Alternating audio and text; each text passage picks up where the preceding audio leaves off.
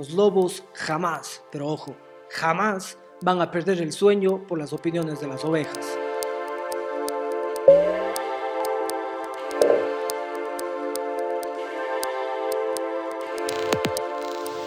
Existe un conocido refrán que dice que los lobos jamás, pero ojo, jamás van a perder el sueño por las opiniones de las ovejas.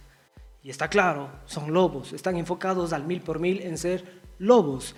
Y tú tienes que hacer exactamente lo mismo, estar enfocado al mil por mil en ser lo que tú quieres ser, no lo que los demás quieren imponer, imponer sobre tu vida.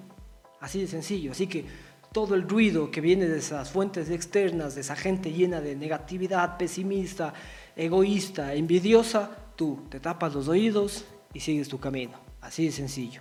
¿Por qué hablo de esto? Porque además de que existe tanto pesimista y tantas personas negativas, no es que solo tienen esta negatividad y este pesimismo en su interior o en su familia, en sus hogares, sino además lo quieren compartir como si fuera un credo, como si fuera algo positivo, como si todos deberíamos asumir esa negatividad como algo que va a servir para mi vida, como algo productivo.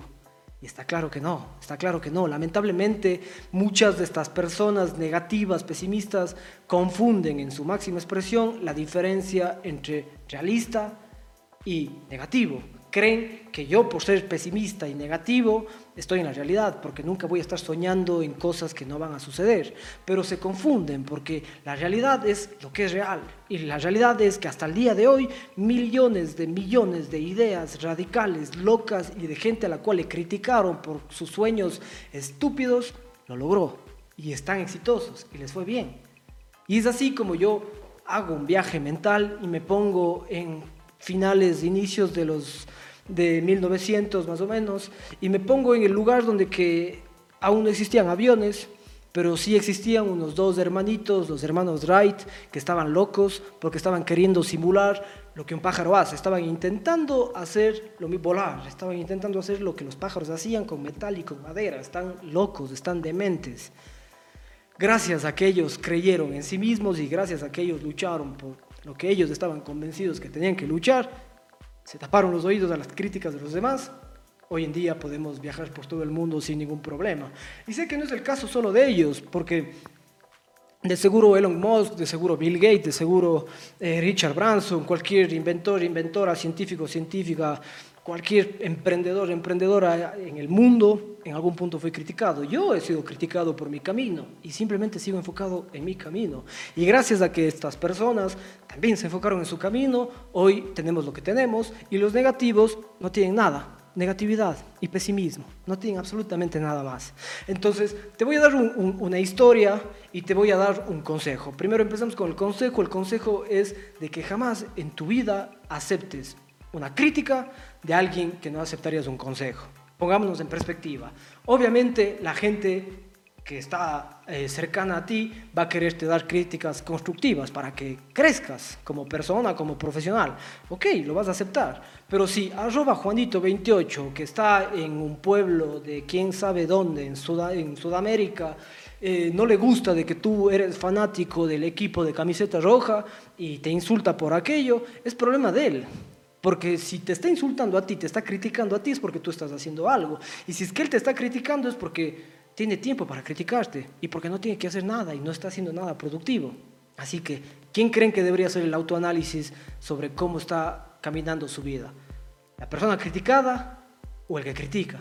El que está más preocupado en lo que los demás hacen o dicen o viven y no en lo que él debería hacer. Así de sencillo.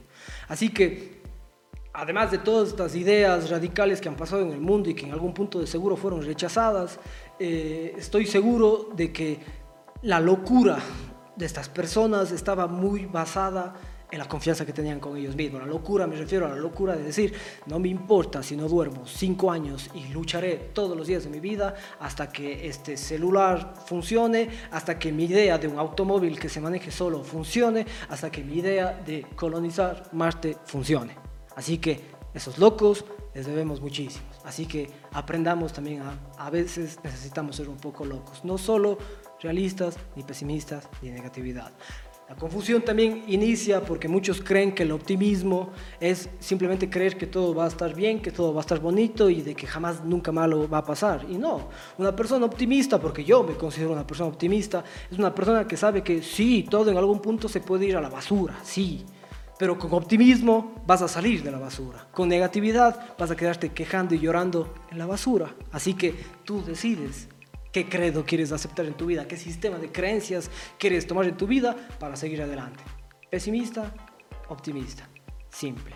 Pero la historia que les quería contar es una historia de la vida real y que te va a hacer entender de que esas limitaciones mentales eh, que tenemos muchas veces provienen del qué dirán los demás y de, y de lo que la gente en ese momento cree que se puede y no se puede hacer.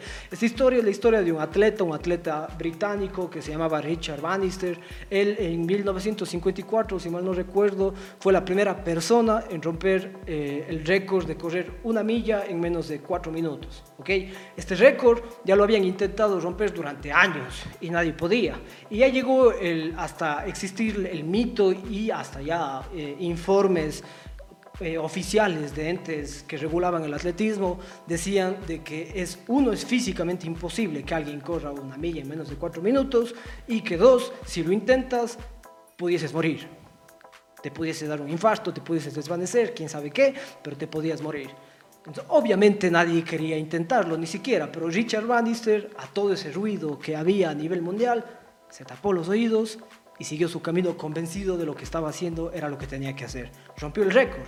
Y eso no es lo magnífico, porque los récords se van a romper siempre, a pesar de que este récord era una potencial causa de muerte.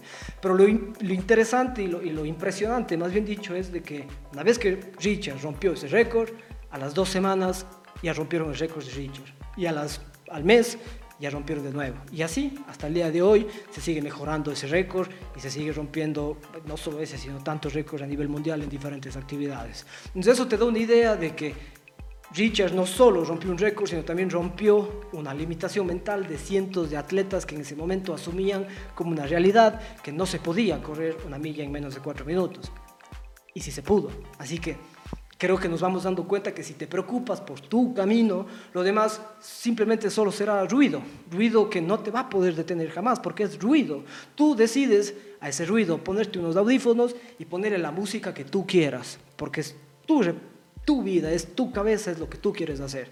Así que, además, si estás en teoría luchando por tus sueños, si estás en teoría luchando por tus metas y tus logros, no vas a poder estar gastando energía ni tiempo pensando en el camino de los demás o pensando en lo que los demás piensan sobre mi camino. Simplemente anda.